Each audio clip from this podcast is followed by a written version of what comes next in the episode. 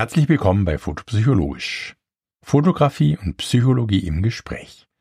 Mein Name ist Joachim, ich bin Psychologe und bespreche mit Interviewgästen und Experten einmal im Monat Themen im Bereich der Fotopsychologie. Dazwischen gibt es immer ein kurzes Intermezzo, eine Folge, wo Themen vertieft oder vorbereitet und neue Themen besprochen werden. Im heutigen Intermezzo geht es um die Ergebnisse der zweiten Befragung, die ich im Bereich der Fotopsychologie durchgeführt habe. Und dabei ging es diesmal noch spezifischer um KI in der Fotografie. Ja, und ganz konkret ging es da zum Beispiel um Fragen der Nomenklatur von KI-Bildern und um Kennzeichnung. Insgesamt konnte ich 131 Datensätze verwenden, 60 waren Profis und 71 Amateur- bzw. Hobbyfotografen und Fotografinnen. Im Rahmen der vorbereitenden Interviews ist mir klar geworden, dass die sprachliche Verwendung von Bild und Foto sehr vielfältig ist. Sowohl für echte Fotos als auch für fotorealistische KI-Bilder. Und deshalb habe ich es einfach mal abgefragt. Sprachlich ist es korrekt und präzise, wenn man ein Foto oder eine Fotografie genauso bezeichnet, also Foto, Fotografie. Okay ist aber auch, wenn man den übergeordneten Begriff Bild verwendet. Bild ist natürlich auch korrekt, es ist aber der übergeordnete Begriff. Auch ein Gemälde, eine Karikatur und so weiter sind Bilder. Aber jetzt zu den Ergebnissen. Nur ein Fünftel der befragten Profis und Amateure verwendet ausschließlich den präzisen und spezifischen Begriff Foto bzw. Fotografie. Eine Mehrheit verwendet beide Begriffe. 44 Prozent nutzen meistens den Begriff Foto und manchmal Bild und 31 Prozent nutzen die beiden Begriffe gleich häufig. Nur sehr wenige verwenden häufiger den Begriff Bild. Interessant wäre es jetzt zu wissen, ob man die Begriffe Bild und Foto nach einem bestimmten Muster verwendet oder ob es zufällig passiert. Aber kommen wir jetzt zur KI. Hier ist eine weitere begriffliche Klärung notwendig, und zwar bezogen auf Bildbearbeitung und Bildgenerierung. Das nachträgliche Bearbeiten von Fotos gibt es ja vermutlich schon, seit es die Fotografie gibt. Im Zeitalter der analogen Fotografie war das noch ziemlich zeitaufwendig und heute geht das ganz fix und mit immer mehr KI. Aber Bildbearbeitung ist nun das eine und Bildgenerierung das andere. Hier wird ja mit Hilfe textbasierter Eingaben auf Grundlage umfangreicher Schulungsdaten ein Bild erzeugt und dieses kann eben auch aussehen wie eine echte Fotografie. Gefragt habe ich entsprechend, wie man es grundsätzlich findet zwischen erstens authentischen, echten Fotos, zweitens manipulierten, veränderten Fotos und drittens generierten, fotorealistischen KI-Bildern zu unterscheiden. Das findet sehr breite Zustimmung bei den befragten Profis und Amateuren. 66 Prozent halten das für sehr und 21 Prozent für eher sinnvoll. Als ich die erste Befragung gestartet hatte, habe ich einige Mails von Fotografen, Fotografinnen erhalten, die mich darauf hingewiesen haben, dass fotorealistische KI-Bilder keine Fotografien sind. Was ich auch genauso sehe. Aber es gibt unter den Profis durchaus einige, die das nicht so ganz klar und eindeutig sehen. Das basiert auf den Ergebnissen der ersten Befragung, wo ich auch KI-Fragen erhoben habe. Ich finde das Thema aus psychologischer Sicht ziemlich interessant, weil es ja sein kann und vermutlich wird dies zukünftig sogar sehr häufig passieren, dass wir ein Bild als echte Fotografie wahrnehmen und in Wirklichkeit wurde es aber mit Hilfe von Midjourney, DALL-E etc. erstellt. In der Studie habe ich deshalb gesagt, man solle sich vorstellen, dass ein Bild, das über einen längeren Zeitraum hinweg als echtes Foto wahrgenommen und auch so bezeichnet wurde, sich im Nachhinein als KI generiert herausstellt. Was passiert dann bezüglich Wahrnehmung und Bezeichnung? Und tatsächlich sagt eine breite Mehrheit der Befragten, dass sich dann die Wahrnehmung ändern würde und dass dann das KI-Bild, das aussieht wie ein echtes Foto, dann nicht mehr als Foto wahrgenommen werden würde. Auch die Bezeichnung Fotografie würde eine Mehrheit dann nicht mehr verwenden. Nun, das unterstreicht natürlich den Wunsch nach einer klaren sprachlichen Abgrenzung und zeigt auch die große Skepsis und Ablehnung gegenüber solchen Bildern. Aber möglicherweise ändert sich das ja auch noch, wenn sich KI-Bilder mehr etablieren und man sich daran gewöhnt hat. Oder auch nicht. Eine weitere Befragung in einigen Jahren wird es aufzeigen. Dieser Wunsch nach klarer Abgrenzung und sprachlicher Differenzierung zwischen echten, authentischen Fotos und fotorealistischen KI-Bildern zeigt sich übrigens auch explizit. Erfasst hatte ich dies wieder über eine Skala, die aus vier Items bestand. Der Mittelwert liegt bei 4,3 auf der fünfstufigen Skala. 5 wäre die maximale Ausprägung dahingehend, dass man die klare sprachliche Differenzierung wünscht. 4,3 ist entsprechend hoch. Ja, und wenn eine präzise sprachliche Abgrenzung zwischen echten, authentischen Fotografien und generierten fotorealistischen KI-Bildern angestrebt wird, stellt sich die Frage nach geeigneten Begriffen für fotorealistische Bilder. Ich hatte sieben Begriffe vorgegeben. KI-Bild, fotorealistisches KI-Bild, KI-generiertes Foto, KI-Foto, fotorealistische Illustration, Promptographie und künstlich erschaffene Fotorealistik. Mit Abstand wurde der allgemeine Terminus KI-Bild als am passendsten erachtet, gefolgt von fotorealistisches KI-Bild und KI-generiertes Foto. Auch im alltäglichen Sprachgebrauch bevorzugt eine bedeutende Mehrheit ebenfalls den Begriff KI-Bild, und zwar 57 Prozent. Hingegen werden Begriffe wie fotorealistische Illustration und künstlich erschaffene Fotorealistik als weniger geeignet für die Bezeichnung von fotorealistischen KI-Bildern angesehen und für den alltäglichen Gebrauch abgelehnt. Nur jeweils drei Prozent sprechen sich dafür aus. Das könnte natürlich auch damit zusammenhängen, dass die Begriffe als zu lang und zu komplex empfunden werden. Der Begriff KI-Foto wird im Durchschnitt als weder besonders geeignet noch ungeeignet angesehen.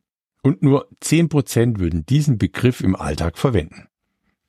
Sprachlich betrachtet ist KI-Foto zwar präziser als KI-Bild, da letzterer auch andere visuelle Darstellungen wie Gemälde umfassen kann.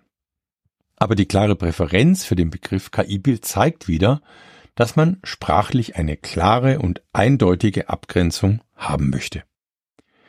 Der Begriff Promptographie, den Boris Eldachsen verwendet, wird von vielen als weniger geeignet angesehen und nur wenige würden diesen Begriff im Alltag verwenden. Dies könnte damit zusammenhängen, dass Promptographie als zu künstlich und umständlich wahrgenommen wird. Profis finden den Begriff etwas weniger ungeeignet als Amateure und würden ihn auch eher im Alltag verwenden. Das könnte daran liegen, dass der Begriff Promptographie in der Gruppe der Profis bekannter ist. Was bedeuten nun fotorealistische KI-Bilder? Welche Auswirkungen haben sie in verschiedenen Bereichen der Fotografie? Gefragt habe ich, wie problematisch man solche Bilder ansieht. Und für fast alle der befragten Profis und Amateure sind die Bereiche Dokumentations-, Reportagefotografie und Journalismus, Pressefotografie am problematischsten. Diese Klarheit ist sicherlich nicht verwunderlich. Gerade in der Dokumentations- und Reportagefotografie ist ja die Authentizität von entscheidender Bedeutung, weil es hier darum geht, Ereignisse und Geschichten genau und unverfälscht festzuhalten. Gleiches gilt für den Bereich des Journalismus und der Pressefotografie. Hier besteht die große Gefahr, dass wir mit KI-generierten Bildern gezielt manipuliert werden.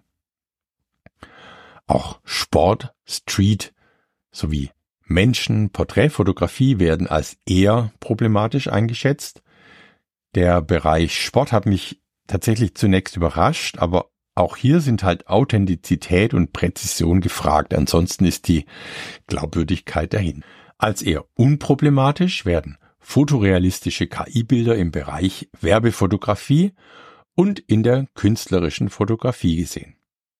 Die wahrgenommene Problematik von fotorealistischen KI-Bildern geht nun einher mit einem klaren Wunsch nach einer Kennzeichnungspflicht solcher Bilder in verschiedenen fotografischen Anwendungsbereichen.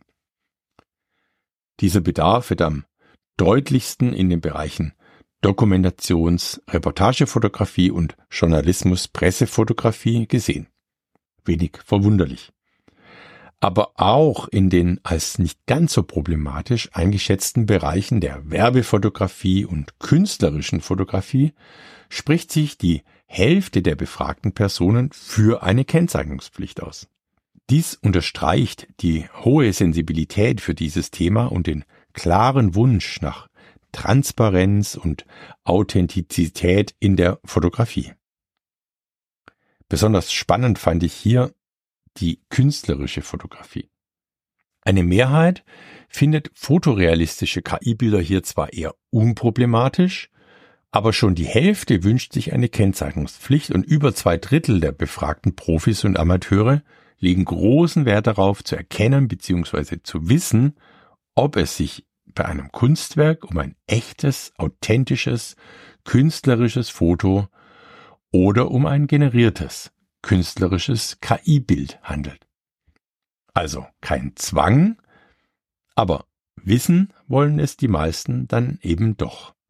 Oder anders gesagt, es macht also schon einen Unterschied, ob ein fotorealistisches Bild beziehungsweise ein Foto, ein künstlerisches Foto, KI generiert ist oder nicht.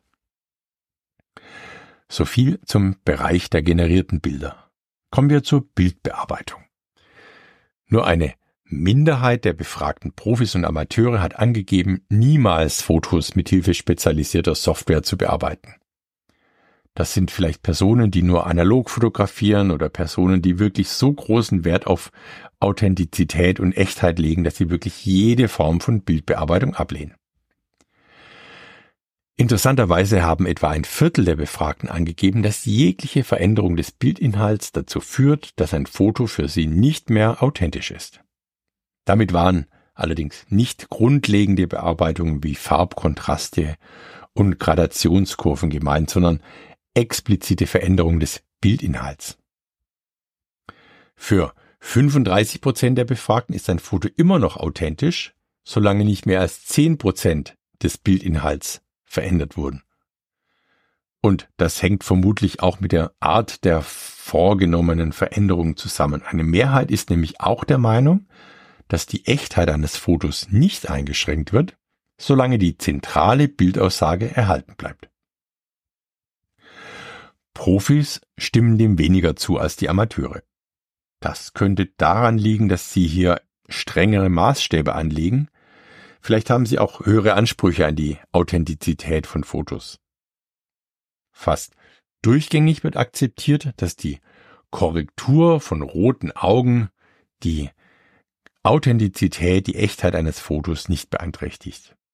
Im Grunde könnte man sogar so argumentieren, dass das Fehlen einer solchen Korrektur die Echtheit des Fotos beeinträchtigen könnte, da rote Augen in der Realität ja nicht vorkommen. Im Grunde wird lediglich ein Kamerafehler korrigiert. Insgesamt, das ist für mich sehr deutlich geworden, gibt es gerade viel Unsicherheit. Insofern überrascht es nicht, dass sehr viele der befragten Profis und Amateure Klarheit wollen welche Arten von Bearbeitungen die Authentizität oder Echtheit eines Fotos ja nun einschränken könnten und welche nicht. 80 Prozent sprechen sich entweder für einen Positivkatalog, einen Negativkatalog oder sogar für beides aus. Einen Positivkatalog hatte ich so beschrieben, dass aufgeführt wird, welche Eingriffe die Echtheit eines Fotos nicht beeinträchtigen. Zum Beispiel Anpassung der Farbkontraste oder eben die gerade angesprochene rote Augenkorrektur. Ein Negativkatalog würde aufführen, welche Eingriffe dazu führen, dass ein Foto nicht mehr als echt, als authentisch gilt. Zum Beispiel grundlegende Farbänderungen, das Entfernen oder Hinzufügen von Bildbereichen und so weiter. 20 Prozent wünschen sich einen Positivkatalog. 23 Prozent einen Negativkatalog. 38 Prozent wünschen sich beides. Und nur 19 Prozent, also weniger als ein Fünftel, halten beides für nicht notwendig. Das ist schon ein deutliches Votum.